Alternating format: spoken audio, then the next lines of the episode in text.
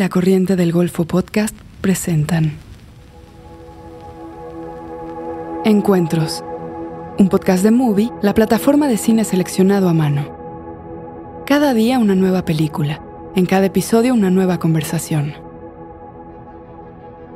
Nos van a destruir con esta película. Es obvio que con esta película nos matan, porque era medio como en contra de todos los discursos hegemónicos en todos los sentidos la película generó cierto revuelo en el, con la escena de los Playmobiles, digamos, porque se me acusó de banal, como que banalizaba la dictadura o banalizaba el secuestro de mis padres, cosa casi peor. Las voces latinoamericanas más destacadas se reúnen para compartir y explorar el cine que nos gusta ver. Yo cuando filmaba a mi abuela era muy recurrente escucharla como el tema de la raza, como el mejorar la raza para que sea más blanca. Y creo que eso también está en nuestro intento de hacer cine. No queremos descubrir tiempos propios, tiempos que no tengan que ver con un lenguaje externo. Y justo esa sensación es la que a mí me parece más interesante posicionándome como una directora mujer.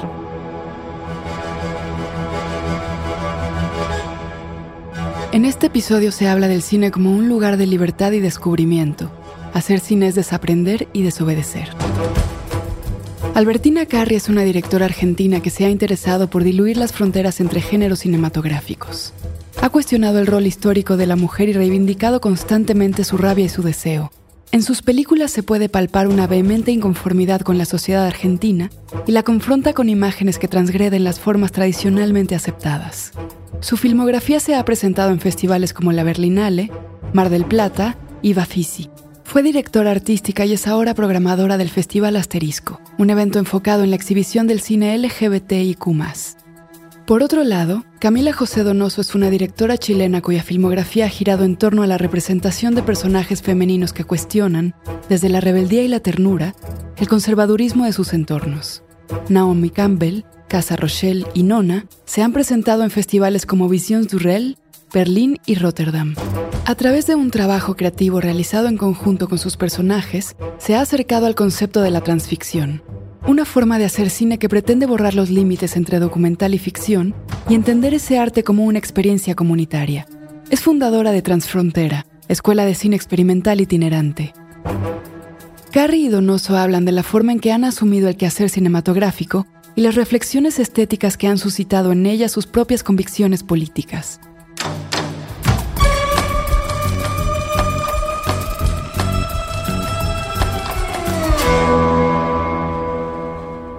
Para mí lo más difícil es el comienzo. Sí, ¿no? Hacemos como que nos, nos, acabamos de encontrar. Hola, ¿qué tal? Como que nos cruzamos en la calle. como muy raro empezar. Es que nosotros ya empezamos a grabar desde hace rato. Ah, vale. Ah, ok. Me quedo muchísimo más tranquila. Episodio 3. La osadía de desobedecer. Cuando yo comencé en esto, no había nada. Casi no podíamos existir. Había redadas, era delito. Éramos la generación X, pero éramos revolucionarias. ¿En qué ha cambiado? En nada. Ahora podemos poner demandas cada vez que nos discriminen. Pero ¿tienen tiempo de eso? Porque nos los podemos chingar. Acabamos de escuchar un pequeño extracto de la película Casa Rochelle de Camila José Donoso.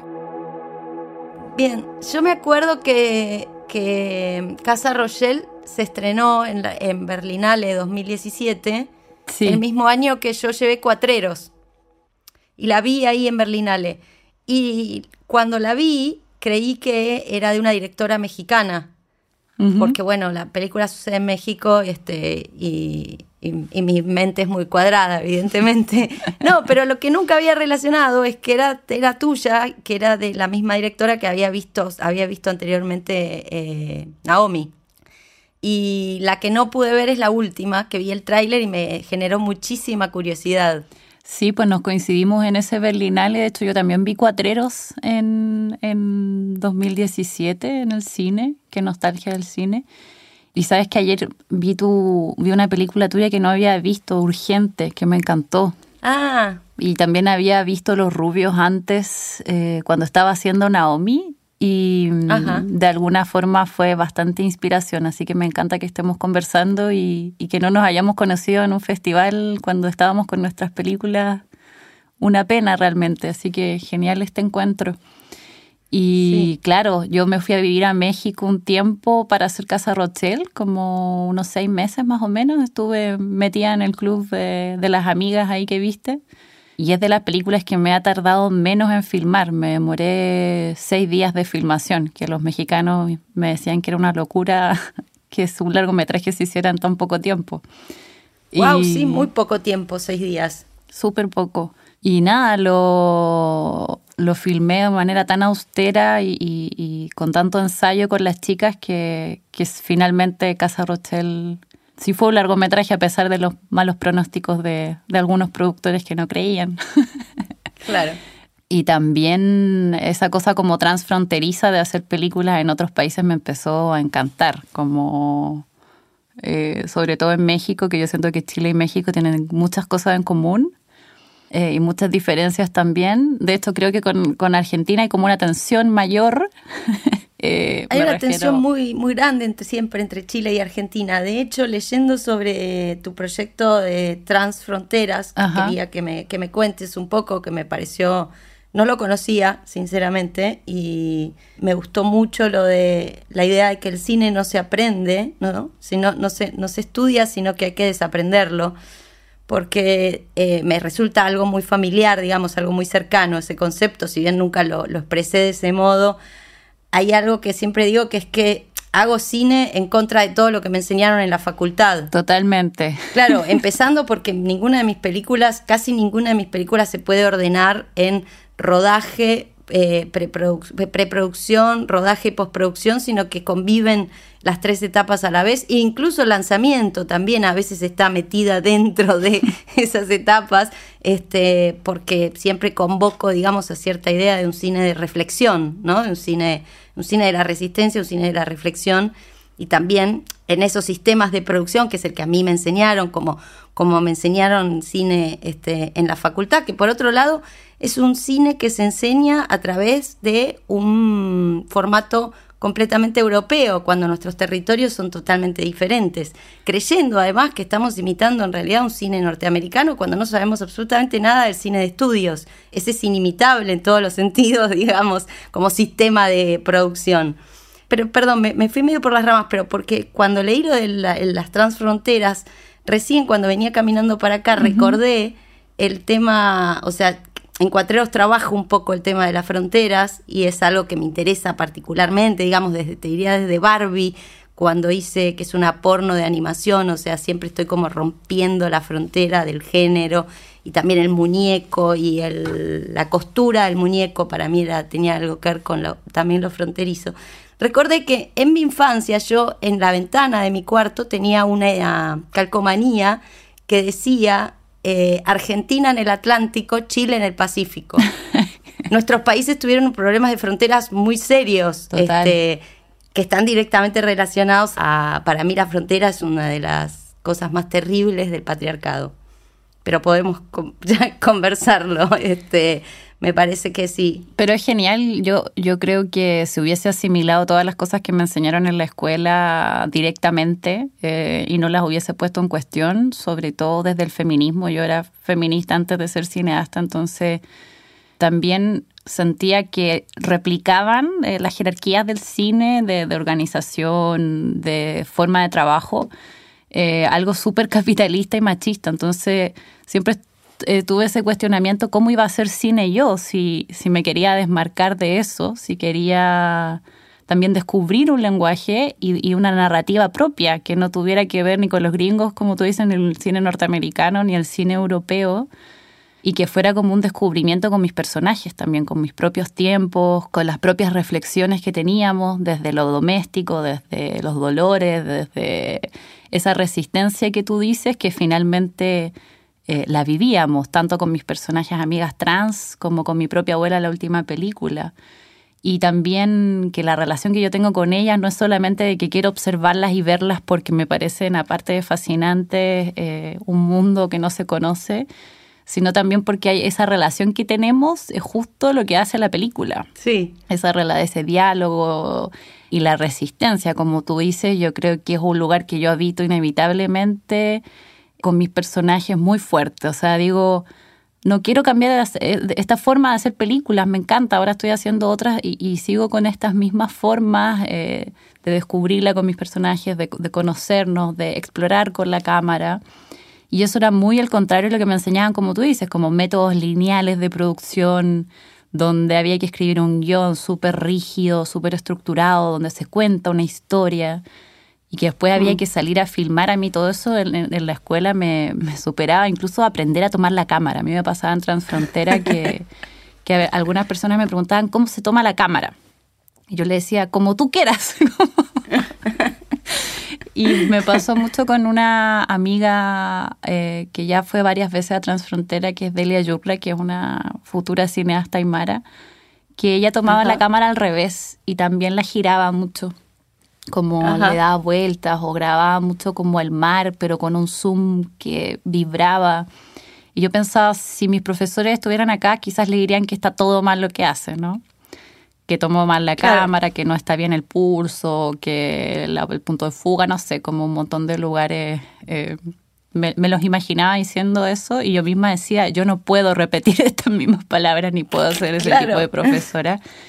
Y así fue este descubrimiento que en realidad para hacer cine necesitamos desaprender muchas cosas y entre ellas, aparte del lenguaje, era cómo contar estas historias o estas múltiples historias. Sí, y también este, este cuento que estás haciendo de lo de la cámara me parece como muy hermoso, muy, muy poético, muy como luminoso, pero también tiene algo muy de colonial, ¿no? Como... Total. Eh, además de, de, ese cine, de la, de la, cuestión piramidal, digamos, de cómo nos enseñaron el cine y esta cuestión jerárquica que está directamente relacionada sin dudas al capitalismo y al patriarcado, pero en esta idea de esa imagen que gira, esa cámara girando, digamos, probablemente ninguno de nosotros con la lengua que hablamos podamos encontrar, digamos, más allá, digamos, de nuestra libertad y de nuestro esfuerzo por deconstruirnos, eh, hay algo también en poder como eso, como entregar herramientas,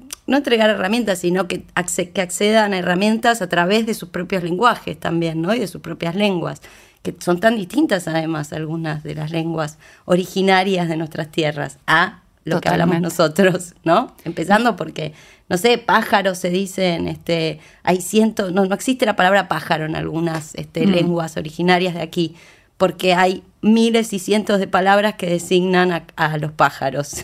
ya partiendo desde eso es una amplitud en el, en el lenguaje y en la idea de, de, narración y de cómo se cuentan las cosas, que bueno, este, somos países muy sometidos por la Iglesia Católica.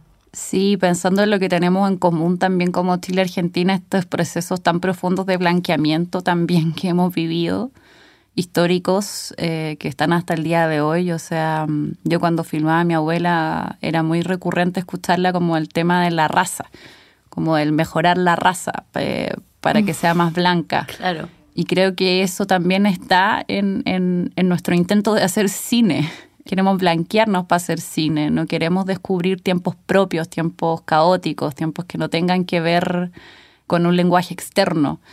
Y justo esa sensación es la que a mí me parece más interesante posicionándome como una directora mujer, porque no solamente estamos ahora, no sé si te pasa a ti, a mí me pasa mucho que me hacen llamados como directora mujer, porque un hombre que me llama me dice, oye, es que ahora necesitamos mujeres. Entonces, claro. Eh, esto ya no lo puedo dirigir yo, lo tienes que hacer tú. La verdad, yo me, me encabrono harto con esas llamadas, porque finalmente quieren replicar los mismos métodos que estamos criticando, pero con una mujer. Entonces, constantemente estoy lidiando con eso y, y, con decir, nosotras queremos hacer un cine desde otro lugar, totalmente diferente. Eh, es como una constante búsqueda que nunca termina, creo yo, eh, con las películas que uno va descubriendo después más ahora con este encierro, yo pensaba, en realidad muchas mujeres estábamos confinadas hace mucho rato, como... Claro. Em, y, hablando como, de, pensando en las películas que, que, nos inspiraron en algún momento, por ejemplo, a mí me, me marcó mucho Jan Dillman de Chantal Ackerman, Ajá. que es una película de encierro, de confinamiento, de una mujer que está en su casa, en su rutina diaria, y era como de las primeras veces que veíamos en el cine el tiempo completo de una dueña de casa. O sea, lavar los platos era el mismo efecto que un choque o un, eh, no sé, una escena súper grandilocuente del cine, como lavar el plato y freír el pollo, cortar la papa. No estaba, digamos, no lo habíamos visto. ¿no? No, claro, sí, sí, ella era como una especialista en filmar el encierro, ¿no? Como en ese detalle y en ese tempo. No, estaba pensando cuando, cuando decías eso también que en la cuestión que, que también está en, en, el proyecto de Transfronteras, la cuestión de, del binario, ¿no? A mí en general, yo me paso hace, yo empecé a hacer cine hace más de 20 años, hace mucho tiempo, este, y tengo anécdotas de todo tipo con respecto a este, ser mujer y hacer cine, como que en, al primer festival que fui dieron por sentado que yo era la mujer de los directores argentinos, o sea, era la esposa. Iba, Eso me pasó mil veces también. Iba, siempre iba, fui en carácter de esposa.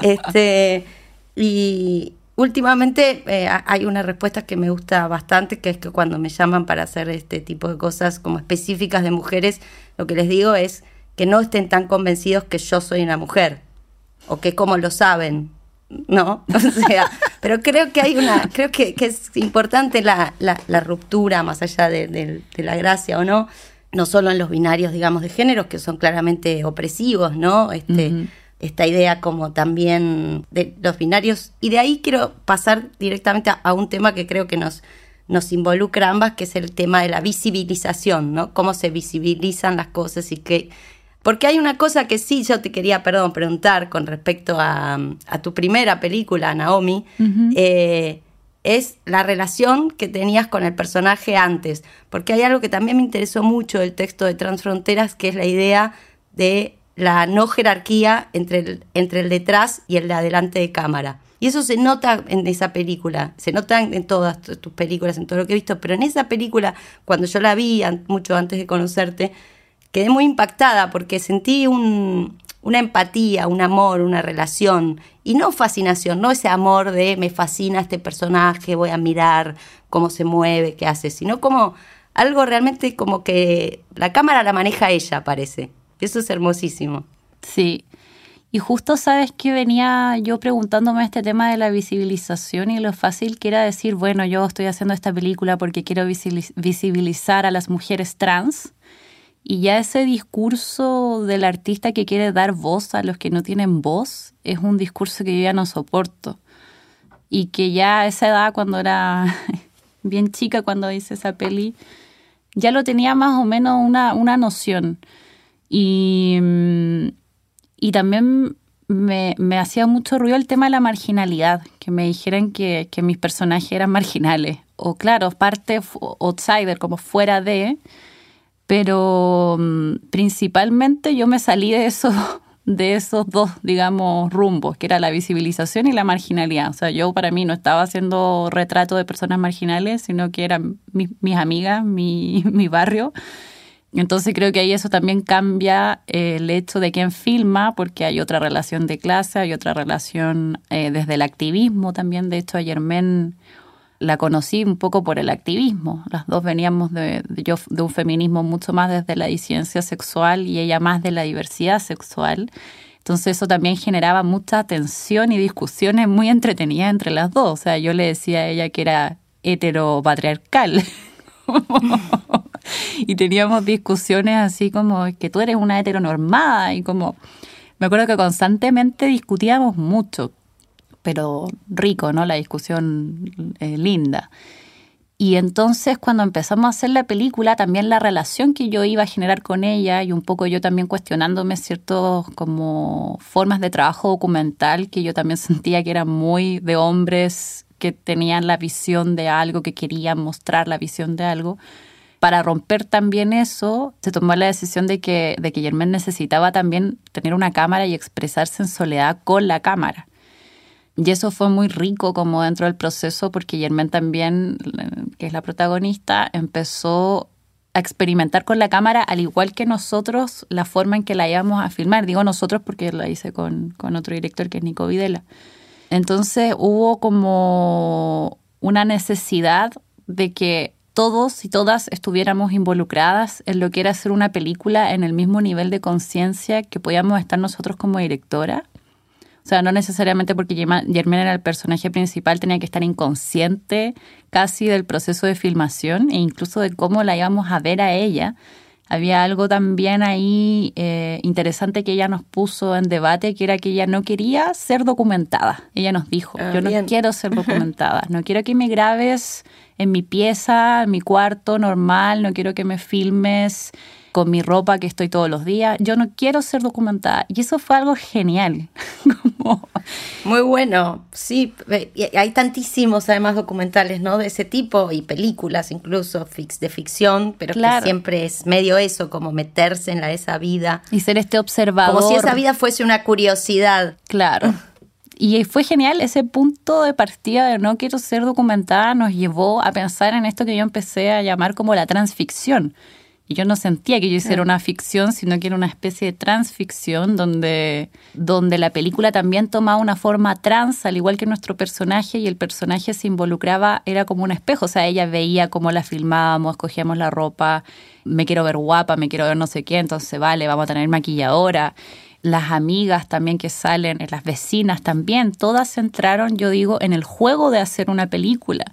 ¿Por qué no podemos jugar a que estamos haciendo una ficción con toda la parafernalia? Y es algo que hice igual con mi abuela, o sea, de decir, no porque estoy trabajando acá en, el, en mi barrio, voy a dejar de jugar a, que esto es un cine de verdad o un cine, no nos menospreciemos. Entonces era como, vamos a hacer nuestro cine, pero con todo, con dolly, con trípode, con luces, como con acción, con corte, que de hecho los personajes me exigían que yo les diera la acción y el corte como también por el juego, ¿no? Como, claro, obvio. sí, sí. Es lo, es lo, mínimo para hacer una película, acción y corte. O claro, sea, con eso ya es una película. pero yo al principio estaba como muy, dale, ahora. Y me acuerdo sobre todo de mi abuela que se enojaba mucho como que me decía, pero dime acción, o sea, ¿cómo es posible que no? O sea, si eres la directora, entonces también como una exigencia hacia mí desde mis amigas a que yo también performara el directora de cine. Sí. Y eso yo creo que es muy rico y que, y que, claro, también siento que el amor y la afectividad, como la protección que teníamos entre todas, era muy importante dentro del proceso. De mirarnos, de vernos y de, discutir esto que te digo en las discusiones y, de escribir juntas. O sea, decir, esto lo queremos narrar, esto lo queremos contar, queremos hablar de la sexualidad, queremos hablar desde este lugar, queremos cuestionar nuestra propia heteronormatividad que te hablaba, o sea, vamos a pensarla, vamos a deconstruirla de alguna forma. Entonces, sí, porque tiene, tiene como un punto muy clave para mí la película, que, que por supuesto no, no, no, no, hay, no hay ninguna victimización, pero tampoco hay una exagerada celebración de la identidad, que es otra de las, de las trampas, digamos, este, en las que fácilmente solemos caer, sino que es eh, como, bueno, para, para, mí es una ficción, es un gran, un hermoso cuento para, para antes de irse a dormir. Total, total. Y es una ficción colaborativa, no tampoco es yo encerrada en, mi súper altar de guionista escribiendo sola, digamos, sino que mm, hay una retroalimentación tan grande que el proceso es colectivo, eso finalmente. O sea, los procesos son de colectivas, de, de, estar y de habitar la película, independiente que yo sea la que, la que diga acción y corte, de evitar la película juntas. Y eso, por ejemplo, lo hice igual en Casa Rochelle con, con todas las amigas travestis que también me exigían actuar, que era como, yo no quiero ser documentada, era lo mismo. Eh, quiero actuar, quiero aprenderme un diálogo, quiero interpretar a la amiga que no puede estar acá. Pasaba mucho eso también. Y yo siento que ese juego como horizontal que generamos finalmente es como el espíritu de la película el espíritu de la película y el, y, el espíritu de cómo se hacen estas narrativas distintas, ¿no? Que no caemos en la trampa de, de, los actos, de, de, los guiones, de lo que nos enseñaron, justo para ir desaprendiendo aquello que, que yo tanto odiaba cuando me lo enseñaba más encima y no sabía por qué. Ahora, ahora por suerte ya aprendí por qué. en estas tres películas. Sí, además en, en, el caso de, de Casa Rochelle es más, eh, o sea, es más claro eso porque es, es claramente una película, digamos, como es una película coral y, y van como pasando los personajes, hay algo, digamos, de lo comunitario que se va construyendo, que ya está construido de entrada. Pero en la otra, que es un personaje unitario, más o menos, digamos, pero hay una, es como, hay una protagonista indiscutible, igual se percibe ese trabajo, esa, esa comunión, digamos. Este, no, y pensaba que hace poco justo vi una charla de un biólogo que hablaba de las organizaciones piramidales, del, del error que, es, que, que significa la organización piramidal, que es como está organizado en nuestro cuerpo, ¿no? O sea, es el, el cerebro y después cada órgano. Ahora, si se rompe un órgano, se rompe el organismo completo. En cambio, las plantas, porque él habla mucho de la inteligencia de las plantas, sus órganos, digamos, por más que se rompa un órgano, siempre sigue funcionando, porque son justamente organizaciones no piramidales. Y me parecía como muy interesante eso para justamente la construcción de equipo, ¿no? Insisto, a mí me enseñaron a armar equipo, bueno, la directora, en realidad el director, y luego este, yo fui muchos años técnica de cámara además, así que tengo una formación este, durísima con respecto a, las jerarquías, porque además el, equipo de fotografía, por lo menos en Argentina, siempre fue como la elite de los rodajes. Trabajé muchos años con un director de fotografía que decía que irse del equipo de fotografía y pasar a dirigir era descender un escalón. Así. Era una cosa así como muy, muy, con una, convicción muy fuerte sobre lo que significaba ser. De cuidar las jerarquías. De cuidar las jerarquías, exactamente. De cuidar esas, ese, ese tipo de organización eh, totalmente compartimentadas, ¿no? De los rodajes, aquellos rodajes que yo, yo viví, que luego este, fui deconstruyendo al, al momento de hacer mis películas pero me, me, parecía muy interesante esto de lo del organismo de las plantas, este, como en esa, en esa posibilidad de derramarse, ¿viste? Como de poder también mutar y de, de ocupar otros roles. Intermedio. Movie, la plataforma de cine en línea que presenta una selección con curaduría. Películas increíbles, interesantes y hermosas de todo el mundo obras maestras del cine, retrospectivas de directores, programas especiales, estrenos exclusivos y selecciones de los principales festivales de cine del mundo. Siempre hay algo nuevo por descubrir. Para ver lo mejor del cine en streaming, visita movie.com diagonal encuentros y prueba Movie gratis durante 30 días.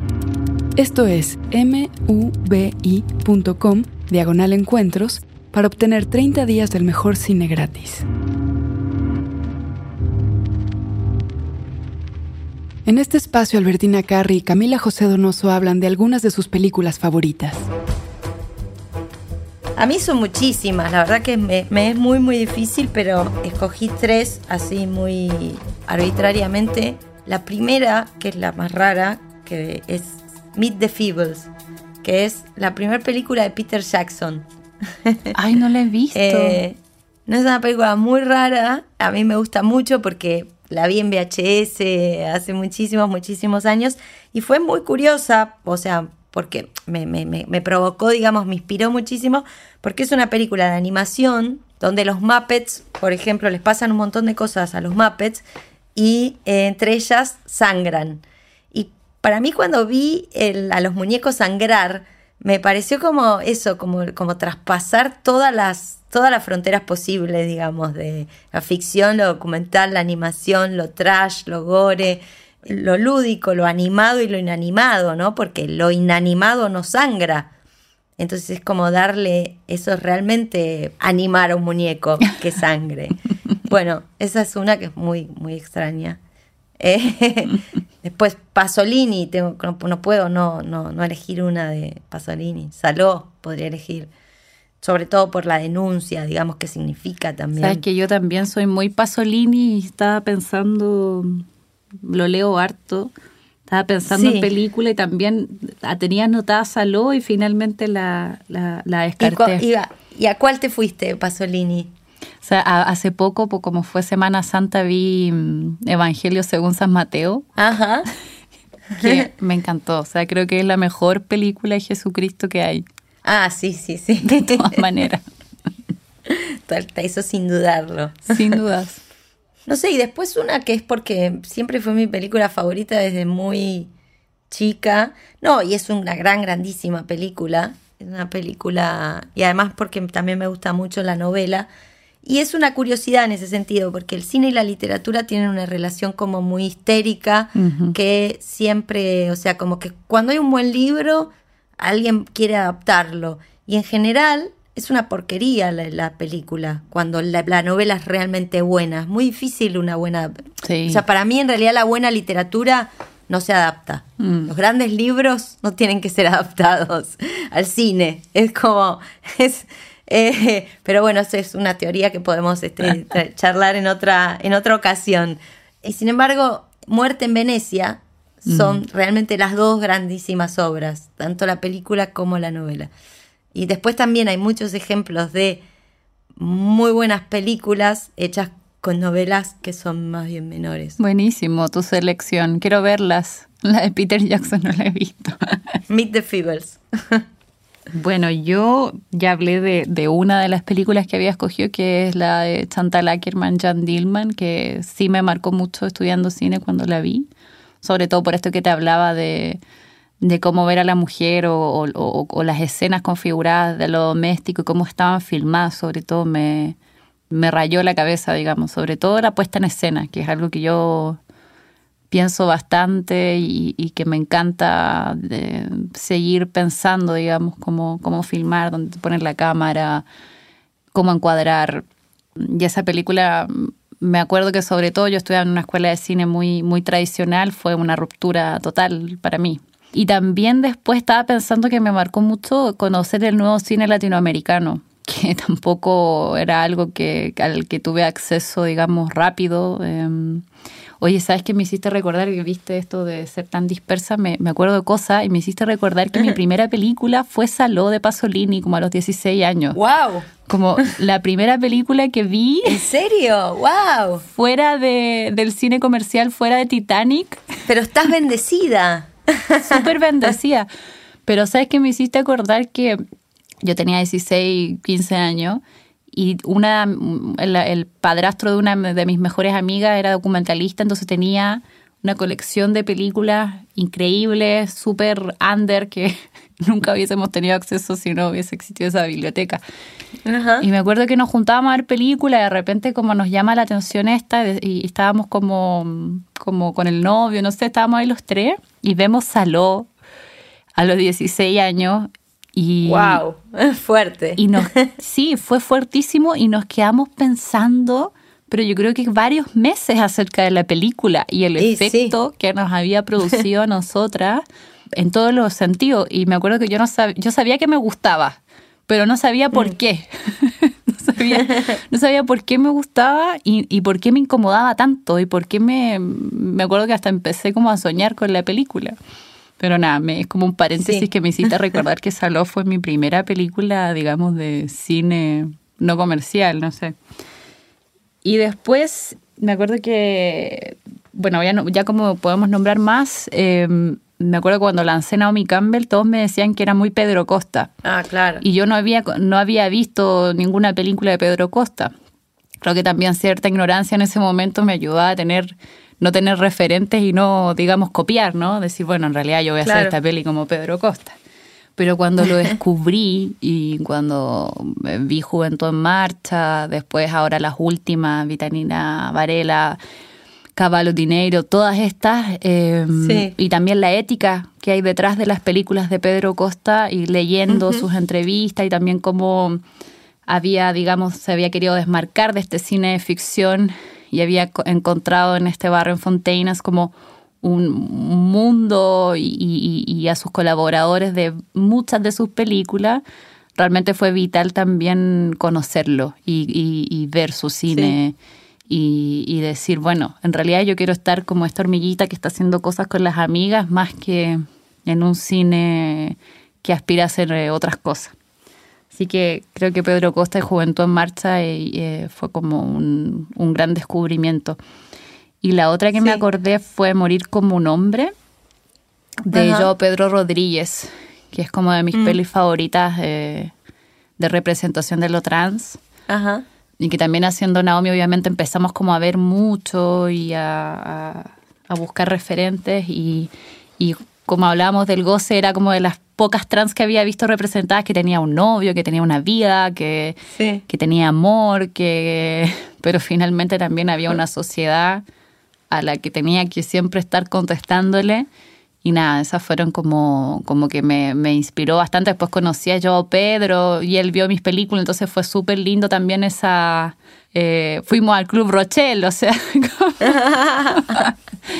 y, Muy bien nada, eso fue, esas son las que me, acordé. Y también para, creo que un, gran referente es Raúl Ruiz, em, de acá del cine sudamericano. Y también, bueno, él hizo muchas películas en, Francia y en Portugal, pero sin duda también fue con Ruiz un descubrir el cine desde lo poético, desde lo caótico, incluso desde lo chamánico, viste que tiene teorías como el cine chamánico. Sí, sí, sí, tiene. Sí, sí, sí, tiene. El otro día leí algo como del cosmocomunismo. Cosmocomunismo. sí, es, como toda una corriente este, de cineastas de, la época que es probable que él haya participado o que haya sido como, al menos en discusiones que conversaban sobre el cosmocomunismo, que me parece muy simpático. Entre los que estaba Fernando Birri, eh, que en una de sus películas muy extrañas, su película más rara que se llama Org, que a mí me gusta muchísimo, pero es realmente extrema. No, recién mientras hablábamos me acordé de Añez Bardá, me parece que no hay que de, mencionarla, es una es nuestra nuestra gran gran papisa. Sí, total. Los recolectores y la recolectora, además es una película que volví a ver ahora en cuarentena, que no la veía hacía desde que salió, creo que la vi en, un Bafisi. Y es impresionante la actualidad de la película. Total. O sea, me impactó. Es una película hecha hace 25 años, por lo menos. Y es de una actualidad, pero es como. Habla de lo, de lo que hay que hablar ahora. Absoluto, eh, sí. Muy, muy genial, realmente los recolectores y las recolectoras. Y es hermosísima, es una belleza. Está filmada increíble esa película, sí, es hermosa. Sí, sí. El momento en que atrapa los camiones con la mano es como... ¿No? Hay algo como eso, como el cine, la experiencia, el juego, el, goce, ¿no? Eso, como sencillamente con, con una imagen y, hacer eso con la, con la mano, como algo de devolverle también al cine ese espacio eh, lúdico. Total, lúdico y, y no tan sobreintelectualizado, sino más, más corporal, más vivido, más que cruza la experiencia, más afectivo, comunitario, colectivo. Todas esas palabras hermosas. Sí, total. Sí, el, el cine como una experiencia sensible, ¿no? También creo que eso es importante. Segunda parte. En Buenos Aires, a los 30 días del mes de octubre de 2002, el Comité de Preclasificación del Instituto Nacional de Cine y Artes Audiovisuales decide no expedirse en esta instancia sobre el proyecto titulado Los Rubios, por considerar insuficiente la presentación del guion. Las razones son las siguientes. Creemos que este proyecto es valioso y pide, en este sentido, ser revisado con un mayor rigor documental Acabamos de escuchar un pequeño extracto de la película Los Rubios de Albertina Carri. Oye, y Albertina, tú, yo de verdad te digo que Los Rubios a mí me encantó cuando la vi. De hecho, conocí a unos grandes amigos hasta el día de hoy que hacían un taller que se llamaba El Recorte del Plano. Ah. Y, y era como puro cine feminista y ahí descubrí Los Rubios. Y fue increíble, o sea, realmente fue como, sobre todo con el tema de, lo político y la memoria, encontrarme con, con esto que te hablaba del juego. Yo sentía que tú jugaste mucho eh, con el hecho de, de poner la peluca a tu protagonista para identificar que comenzaba a actuar. Después leía que, mm, que tú lo relacionabas con la forma de, de, ocultar tu identidad como en los movimientos de izquierda más radicales. Claro y también esta forma no tradicional de representación como con las animaciones y el stop motion, o sea, todo eso me, me, encantó y me gustaría también que, ya que tú me preguntaste, ¿cómo llegaste a eso? O sea, ¿cómo con un trabajo que era muy personal y, me imagino que te llegaba igual a lugares eh, de, tristeza, dolor, no sé, difíciles? ¿Cómo jugar en ese contexto y cómo permitirte también ese espacio? Sí, con... Eh, Llegué con mucha batalla en el sentido que fue una película que, que me costó, que, costó mucho que la acepten en, su etapa, digamos, de, preproducción y financiación. En general mm. me, me, decían que haga un documental, que me deje de hinchar y haga un documental. ¿Por qué no haces un documental sobre tus padres? Claro. este, esa era como la respuesta medio generalizada. O, bueno, o sentate y escribí una ficción. ¿Por qué vas a hacer esto, esto tan raro? Para mí era, medio clave eh, hacer, hacerla en de ese modo la película porque yo de lo que quería hablar justamente era de esa mutabilidad de la memoria, ¿no? También, o sea, la memoria como un órgano vital, la memoria como algo que se va modificando a lo largo del, con el paso del tiempo, con los momentos políticos del país, este, de, de la historia de la humanidad, digamos. Yo esa película la estrené en el 2003 que fue el mismo año donde la Argentina este, decide que la política de derechos humanos pasa a ser estatal. Pero la filmé durante los años 99, 99, 2000, 2001, donde el último gran evento con respecto a, la dictadura, a la última dictadura que vivió este país, tenía que ver con el indulto. O sea, tuvimos un presidente que indultó a quienes habían sido juzgados. Y entonces esa película también en ese momento fue muy diferente, era, las, lecturas, digamos, eran muy diferentes a hoy, donde sucedieron 20 años más, ¿no? 20 años más de historia. Recorrimos 20 años más de experiencia como sociedad y como individuos. Con respecto a lo del juego, el punto es que en ese sentido lo único que puedo decir es que soy una víctima privilegiada. Este, o sea, es como, creo que hoy justo leí una frase de Chaplin que, me, que me, me gustó mucho, que es un día sin risa es un día perdido. Yo soy una persona muy solemne y muy amarga y súper melancólica y muy triste, pero... ¿En serio? No se, no se nota ahora. No se nota. No, no, pero tengo, tengo un gran humor. Así he sobrevivido a casi todo, este, con un con un gran humor, a veces demasiado, porque es un humor medio negro. Entonces este, la gente a veces se asusta, no entiende que, me estoy, que yo estoy haciendo un chiste. Pero eso quiero decir, para mí era, era mm, importante como tomar todas esas instancias, digamos, de la memoria, que también, también recuperar algo del hecho de que a mi generación, a, mí me sucedió eso específicamente, pero a mi generación nos sucedió la dictadura estando en el jardín de infantes. Mm. Entonces, nosotros no teníamos voz hasta, o sea, había aparecido, digamos, había algunas películas, este, creo que la primera película de una hija la de María Inés Roqué, que es una directora argentina-mexicana, se exilió en México. Esa era la única referencia que había en este país en ese, cuando yo hice Los Rubios en aquel momento. Después empezaron a aparecer más voces de mi generación que fue eso también cuando terminamos la facultad, cuando empezamos a tener una, pasamos a la edad adulta y nos dejaron de, golpear la cabeza y decirnos, bueno, usted todavía no puede hablar. Sin embargo, igual, todo ese proceso que, digo de, que costó muchísimo y que la verdad que en ese sentido hay algo que a mí siempre me, dicen que soy muy osada y, como que me felicitan por mi osadía y, yo contesto, bueno, no sabes lo cansada que estoy de ser tan osada Sí puedo decir que eh, festejo esa osadía en los rubios, porque la verdad es que el, mundo me decía que haga otra cosa. Me pedían otra cosa permanentemente. De hecho, el mismo equipo con el que lo hicimos, con convicción, el equipo pequeño ese de amigos, de amigues, este, con que lo construimos, todo el tiempo lo que decíamos es, nos van a destruir con esta película. Es obvio que con esta película nos matan. este, porque era medio como eh, en contra de todos los discursos hegemónicos en todos los sentidos.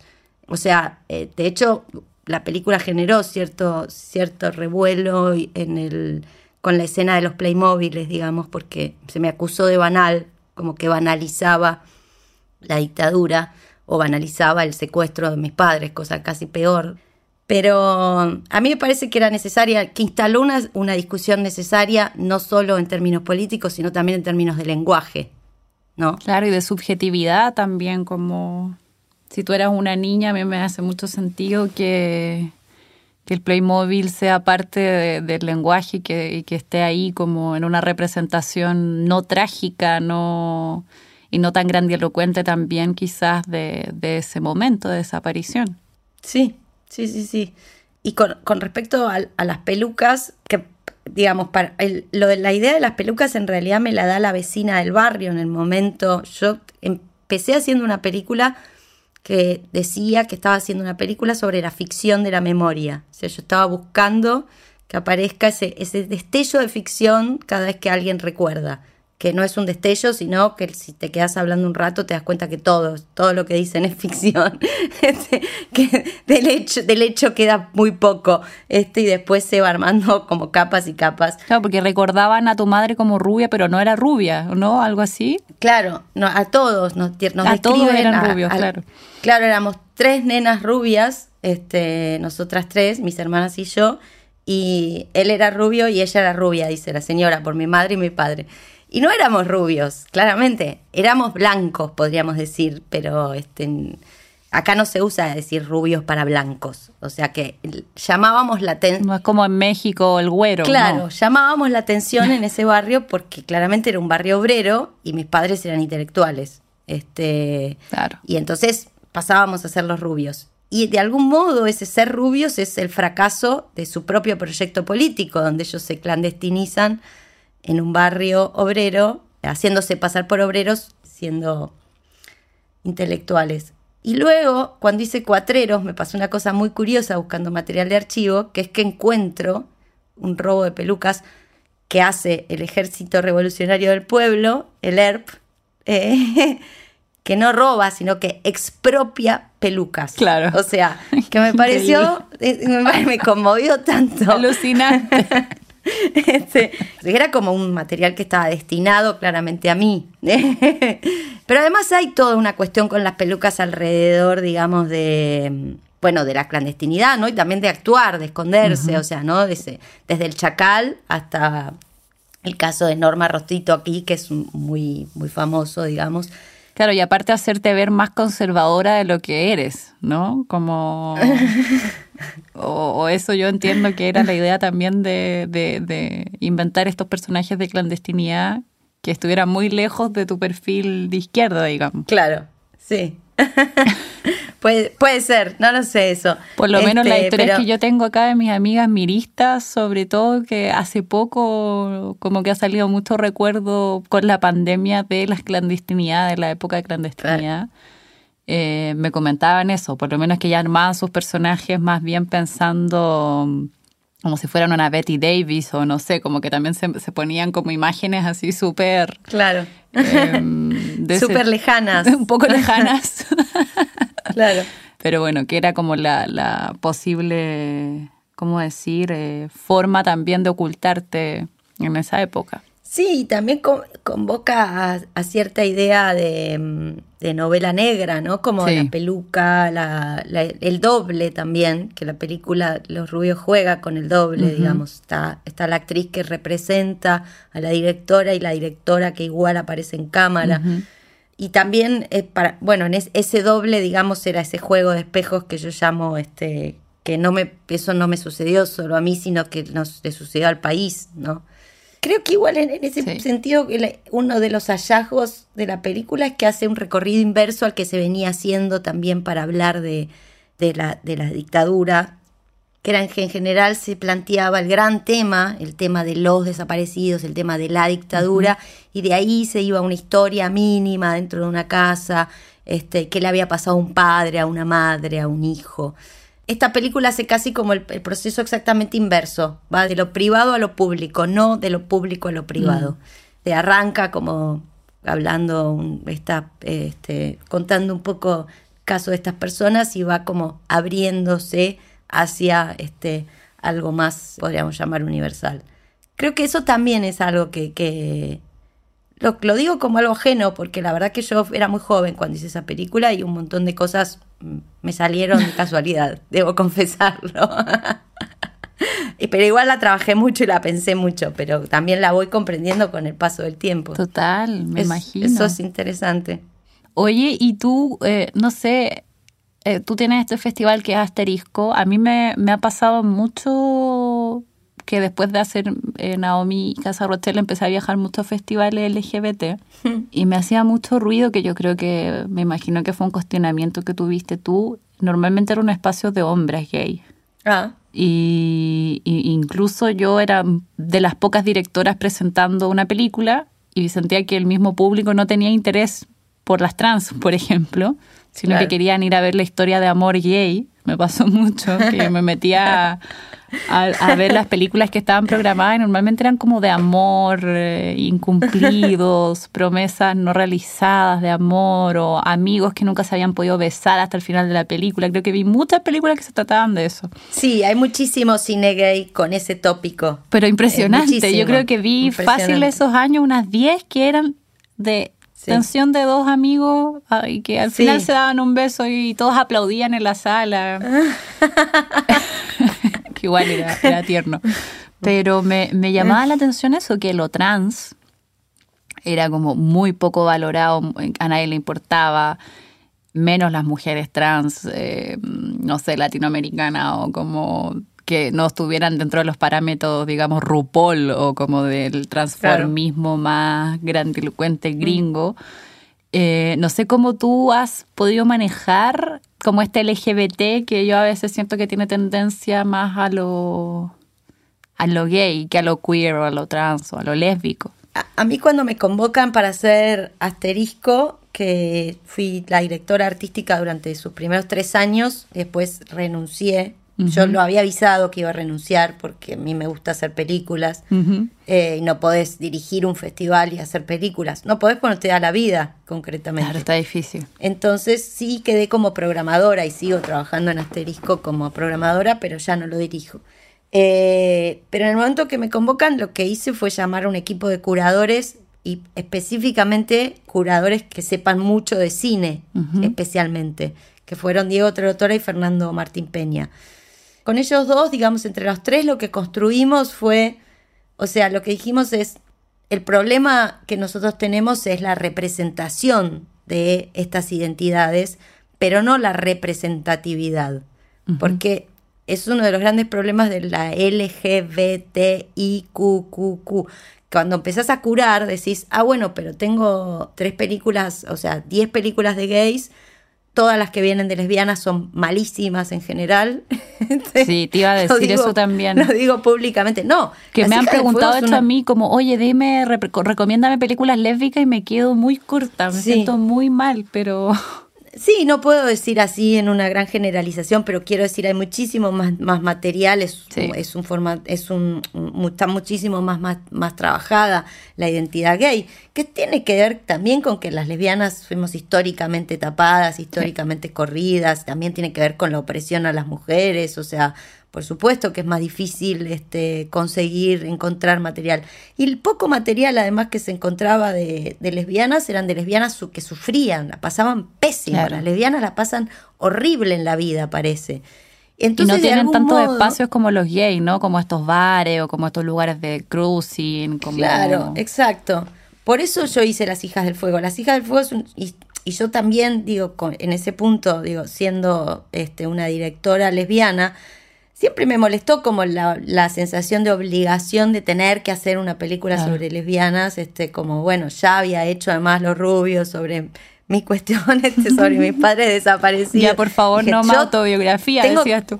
Claro, tengo que estar representando a todas, todos los problemas de la humanidad. Bueno, y sin embargo lo que me pasó con Las Hijas del Fuego fue un poco eso, fue una película que la, la decido hacer en contraposición, digamos, a la existencia de todas esas películas donde los donde, o sea, lo que me pasó fue como, bueno, soy una persona de bastante más de 40 años que no está representada, o sea, mi identidad no está no la encuentro en ninguna mm. película. O sea, eso me pasó una vez hablando con un chico trans que me que hablando de una película donde este era, es una era una ficción donde aparecía un protagonista trans, varón, y él lo que me dijo, yo le decía que la película no era buena, y él lo que me dijo es, pero vos sabés lo que es para mí, que no hay, no hay ropa, no, hay, no hay música, no hay teatro, no hay, no hay, no hay libros, no hay, el mundo no habla de mí. ¿Sabés lo que es para mí que haya una película que hable de mí?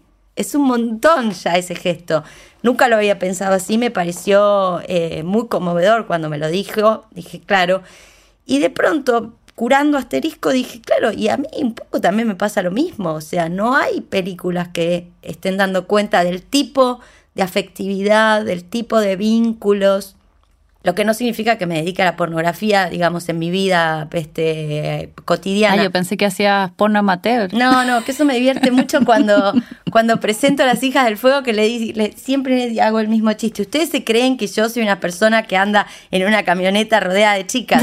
No, soy una persona triste que solamente lee en su casa. O sea, esa es mi verdadera personalidad. ¿Te imaginas? Hubiese caído como en el, en el cliché de Hugh Hefner. Claro, exacto. Se creen que soy la gran pornógrafa, ¿viste? Que tengo. No, no, no. Me, quedo todo el día leyendo. Yo siempre he tenido una fijación con Hugh Hefner que me encanta. Ah, sí, es un, es un gran personaje. Es un gran gozador.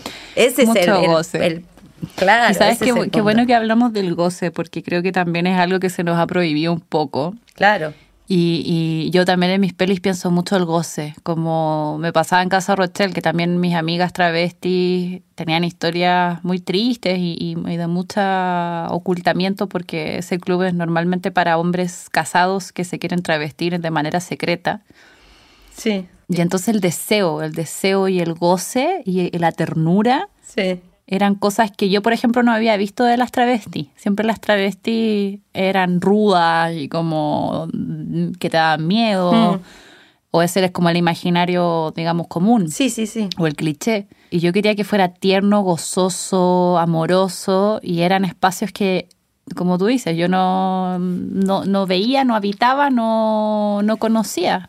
Y creo que representar el goce es tan necesario como en tu peli, eh, un goce lésbico, una pornografía distinta, y ver a nuestros personajes femeninos no solo siendo revictimizados o victimizadas, sino gozando. Creo que, que, es vital también. Sí, es, es vital, es necesario, porque también es la manera, digo, de en todas estas deconstrucciones que hablábamos este, más al comienzo, también es la manera de deconstruir esos este, discursos opresores, digamos, porque el drama, mm. la idea de drama, también es muy opresora, o sea, de sufrimiento, de, quedarse ahí trabada en el sufrimiento. Eh, de hecho, bueno. De hecho, me hiciste recordar una frase que dicen mis amigas de Mujeres Creando, que son unas feministas bolivianas. Me he acordado dos frases de ella, que una es eh, como nuestra resistencia a ser felices. Claro. Y hay otra que dicen, em, bajo el poder no te empoderas, te rebelas. claro que me encanta. Como esto del empoderamiento, viste, que está súper así, no, es que yo estoy empoderada. y es como, no queremos tener poder, queremos rebelarnos ante el poder. Claro, tal cual. Sí, sí, sí, es, es un poco como, este, como lo que decía Pasolini, ¿no? Cuidado, porque creas esa, esas sociedades de consenso donde te toleran y entonces se forman los guetos y en realidad yo prefiero ser el monstruo. Yo reivindico ser un monstruo, como dice Susie Shock.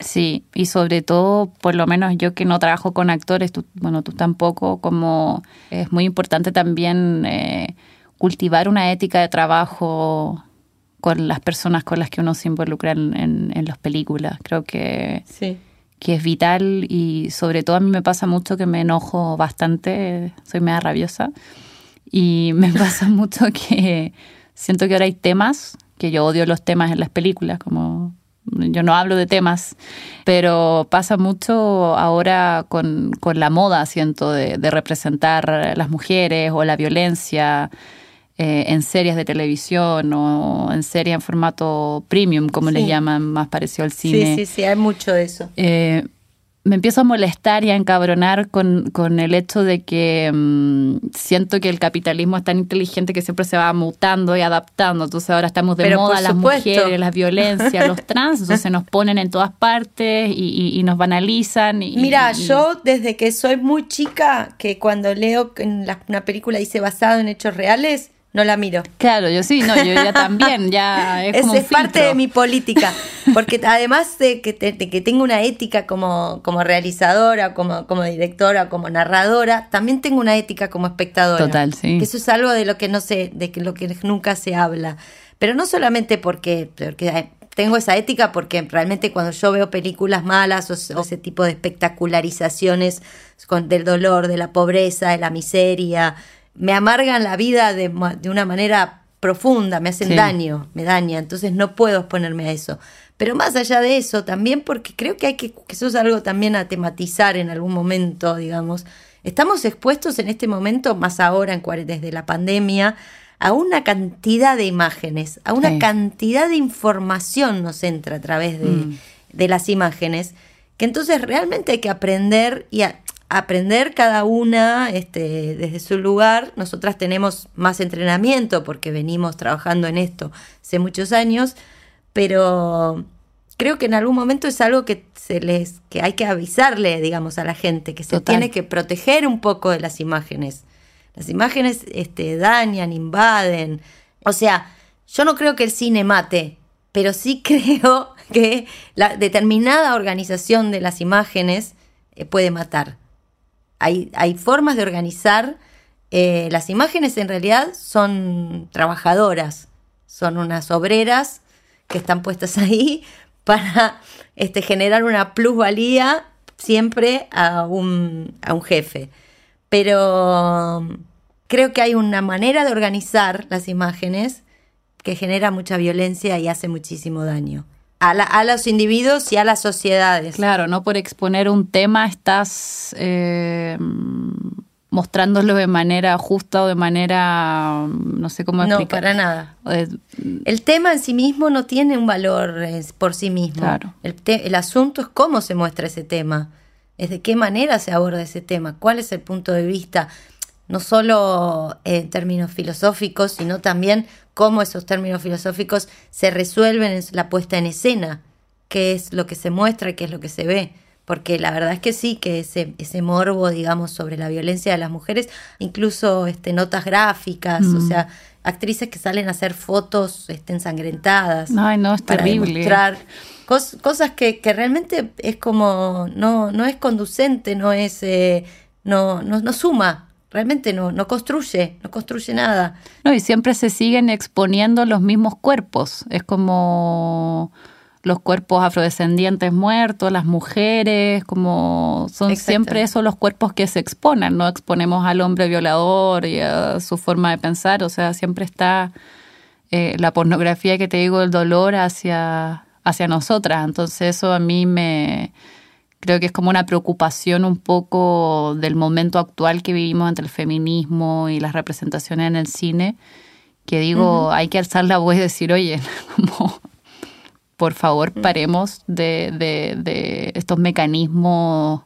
como oportunistas históricos, digamos. Sí, Totalmente, y por eso en ese sentido digo que para hacer un rulo y volver de algún modo al comienzo de esta conversación, es tan importante que existan películas como las tuyas, digamos, donde, donde cámara, protagonista, cuerpo, ternura, todo está amalgamado y está incluido en una ética que no va hacia el relato de una trans o la historia de una trans, porque ahora necesitamos hablar de trans, sino que puede ser trans o puede ser no, no puede no serlo. Eso no es lo que importa, eso no, no está el puesto el peso ahí. El peso está puesto sobre la experiencia de esa persona en este mundo, en tal caso. Y te diría que insisto mucho con la cámara porque me parece que hay algo como muy clave en cómo se relaciona cámara y cámara y personaje. Estoy muy de acuerdo. Bien. Bueno, creo que hay que ir hacia esa ternura, hacia ese, hacia ese vínculo. Viva la ternura y, y, qué gusto hablar contigo, Albertina, en este momento. Lo mismo, Camila, un placer. En este momento que no se habla tanto con la gente solo esta oportunidad. Así que gracias también a Movie por darnos esta oportunidad de charlar, de encontrarnos. Sí, no, gracias a Movie por este encuentro. Aparte, qué pena no haberte topado en algún festival, así que cuando nos veamos nuevamente en un ya nos cruzaremos. Nos vamos a, vamos a seguir en esto. Qué emoción. Encuentros. Un podcast de Movie, la plataforma de cine seleccionado a mano. Cada día una nueva película en cada episodio una nueva conversación.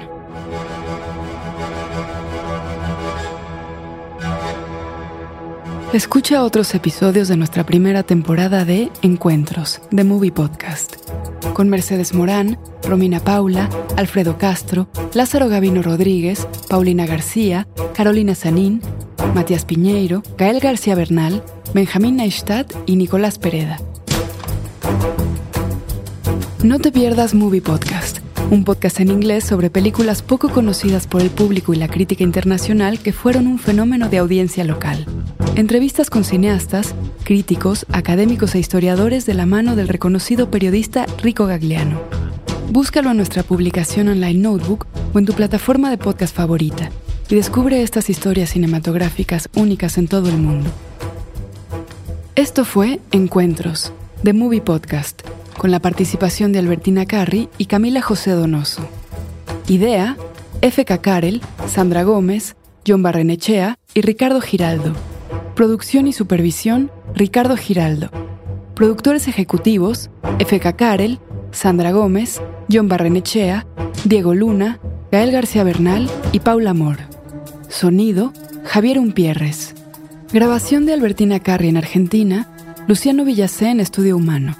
Grabación de Camila José Donoso en Chile, Miguel Ormazábal en Filmosonido.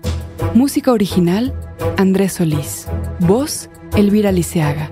Investigación, guion y transcripciones, Andrés Suárez. Asistente de producción, guion y transcripciones, Fernando Peña. La Corriente del Golfo Podcast y Movie, todos los derechos reservados 2021.